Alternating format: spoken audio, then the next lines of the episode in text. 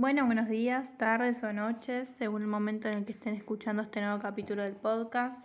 Espero que estén todos bien y listos para el episodio de hoy, en el que vamos a abordar una temática muy interesante, que la cual yo creo que nos va a dejar bastantes cosas para pensar.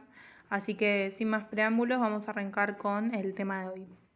bueno, en esta oportunidad voy a hacerles un breve análisis de un capítulo de la serie Black Mirror. Esta serie se encuentra disponible en Netflix y consta de capítulos autoconclusivos, en los cuales se trata la temática de la tecnología y su impacto en la sociedad y en las subjetividades. En muchos casos se plantean realidades alternativas, teniendo como eje esta cuestión de cómo podrían llegar a afectar eh, las TICs en, en dichos ámbitos. Bueno, particularmente me voy a centrar en un capítulo, que es el primer capítulo de la tercera temporada, llamado Nosedive eh, traducido al español, vendría a significar algo como caída libre. Bueno, este episodio nos cuenta la historia de Lassie, una joven que vive en un mundo alternativo, el cual se rige por un sistema de calificaciones en línea que determinan el estatus de las personas en sociedad.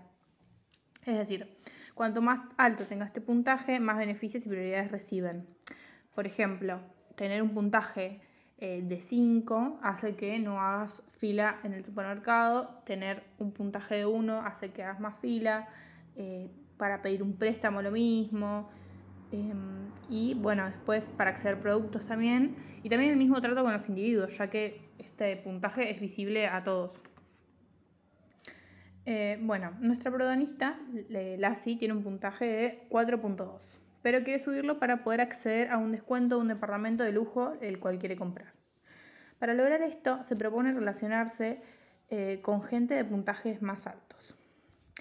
Eh, con lo cual empieza a eh, manipular sus redes sociales para poder lograr esto. Eh, bueno, en uno de, estos intentos por mejorar sus redes, sube una foto de un oso de peluche. Y a partir de esa foto capta la atención de Naomi, quien era una amiga de la infancia y que tiene un puntaje más alto que ella. Naomi se está por casar y le propone a Lassie ser su dama de honor. Lassie accede y parte de su trabajo en la boda consistirá en realizar un discurso que si ese motivo y le sale bien, puede ayudarla a subir su puntaje, ya que la gente que, lo escuche y le guste eh, puede puntuarla mejor. Bueno, para llegar a este evento, la joven necesita tomar un avión eh, y cuando llega al aeropuerto lo pierde. Esto eh, lleva a que haga una escena en el aeropuerto, todos la vean y le bajen el puntaje. Con lo cual decide ir a, ir a rentar un auto, pero como ahora tiene el puntaje más bajo, renta un auto de baja calidad, el cual se queda parado y termina teniendo que hacer dedo en la ruta. Es una camionera Susan para ayudarla. Y bueno, esta mujer tiene un puntaje muy bajo de 1.4. La si sube porque no le queda otra. Estaba sola en la ruta y era el único, la única persona que había parado. Y empiezan a hablar. Y entonces esta camionera le comenta que ella solía preocuparse mucho por el puntaje, pero que Em, cuando su marido murió de cáncer por no poder acceder a una operación debido a que tenía un puntaje, a un puntaje bajo, em, ya dejó de preocuparse. Y que ahora es mucho más libre porque no hace todo pensando en si le pueden subir o bajar la calificación. Bueno, en este viaje em, la llama Naomi, quien se había enterado que tenía un puntaje más bajo, que Lassie tenía un puntaje más bajo, y debido a esto dice que ya no está más invitada a la boda porque afectaría la reputación del resto.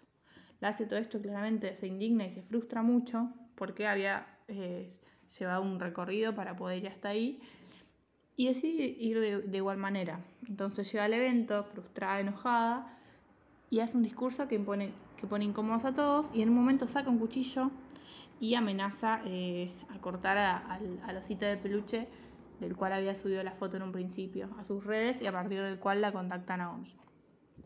Bueno, la seguridad del agua intercede y finalmente la llevan presa por amenaza ya que había sacado un cuchillo en un evento. Eh, ya en la cárcel le, le quitan el implante en los ojos, que es lo que sustenta el sistema de calificación, y termina hablando con otro interno, el cual también se lo habían sacado. La última escena muestra básicamente cómo ambos personajes se sienten libres de poder hablar y relacionarse sin pensar en, estas calificaciones. Bueno, lo anterior fue un breve resumen del capítulo, eh, ahora vamos a pasar al análisis en sí. Bueno, para empezar vamos a nombrar un autor que se llama Salgado, que en un artículo del 2018 menciona cómo la tecnología y la utilización de computadoras en los hogares sumado a este acceso constante a Internet, genera una, vigilancia y un control eh, constante. Y también la posibilidad de que se realicen juicios lapidarios sobre las personas eh, por esta misma vigilancia, porque todos están expectantes de lo que hace el otro. Em, bueno, esto lo podemos relacionar directamente con el capítulo, ya que los individuos en esta sociedad distópica están literalmente vigilados todo el día, sus puntajes son visibles para el resto y básicamente definen el trato, según si esta calificación es alta o baja. Este juicio y vigilancia constante genera una presión de ser perfecta en el caso de nuestra protagonista. Y este autor menciona cómo la fundición de lo real y lo virtual, eh, el desdibujado de la línea divisoria entre dos dimensiones, se puede ver claramente en la incidencia del Internet. En un mundo tan influenciado por las redes y la tecnología, se puede pensar cómo estas, formas, cómo estas forman parte del proceso de subjetivación es decir, siguiendo con Salgado, cómo atraviesan el proceso de, formación de identidad en las personas. En esto plantea también el peligro que conlleva el no poder comprender el mundo, eh, ya que estas tecnologías se podrían llevar a tal extremo de que sean directamente las máquinas las que doten del sentido a, lo que nos rodea, a lo que nos rodea y no la propia capacidad de razonamiento de las personas. Lo cual en el episodio también sucede de alguna manera, ya que la decisión de cómo tratar a los demás y cómo vincularse está directamente atravesada por las redes. Bueno, es claro que en este intento por subir los puntajes, los personajes eligen qué mostrar de sí mismos y qué no. Eligen que los demás vean, por llamarlo de alguna manera, lo que es su mejor cara. Podríamos hablar de una estetización del CEF, eh, tal como lo desarrollan Mara Rosa y sus colaboradores, quienes llevaron eh, a cabo una investigación en la cual concluyen que este proceso está motivado tanto por el miedo al rechazo como por el anhelo a ser reconocidos por el resto. Esta investigación la hicieron con varios usuarios de Internet y bueno, preguntaron directamente sobre su, experiencia al respecto. Eh, bueno, esto termina formando cierto culto narcisista, eh, ya que termina siendo muy importante resaltar siempre lo mejor de uno y mostrar siempre la mejor cara, y se ve eh, exacerbado en el capítulo, ya que todo lo que importa parecería ser caer bien al resto, ocultando cualquier tipo de emoción, opinión negativa, esforzándose mucho, lo cual también genera, por otro lado, una intensa presión eh, por lograr este reconocimiento. Bueno, a modo este, de conclusión, creo que este capítulo nos deja muchas cosas para pensar. Si bien puede ser una mirada exagerada del mundo de hoy en día, también es una posible representación de lo que podría llegar a ser. Eh, y, de una posible, y de un posible final en el cual se funde directamente lo real con, con lo virtual. Además creo que deja en evidencia muchos asuntos que en nuestra sociedad quizás están más velados, pero no por eso tienen menos influencia en la manera en la que vivimos y, percibimos. Tal como menciona Whitman, las computadoras y el Internet nos ofrecen nuevos modelos de mente y lugares donde proyectar nuestros deseos y nuestras fantasías. Además de un nuevo entorno donde podemos socializar y encontrarlos con el resto. Por eso me gustaría terminar este episodio con algunas preguntas porque creo que en realidad es. Eh, una temática muy compleja que, nos lleva eh, a un cierre total.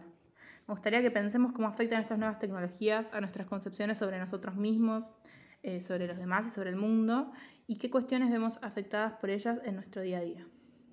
Bueno, yo los dejo con estos interrogantes y me despido hasta el próximo capítulo. Les deseo a todos una muy buena semana.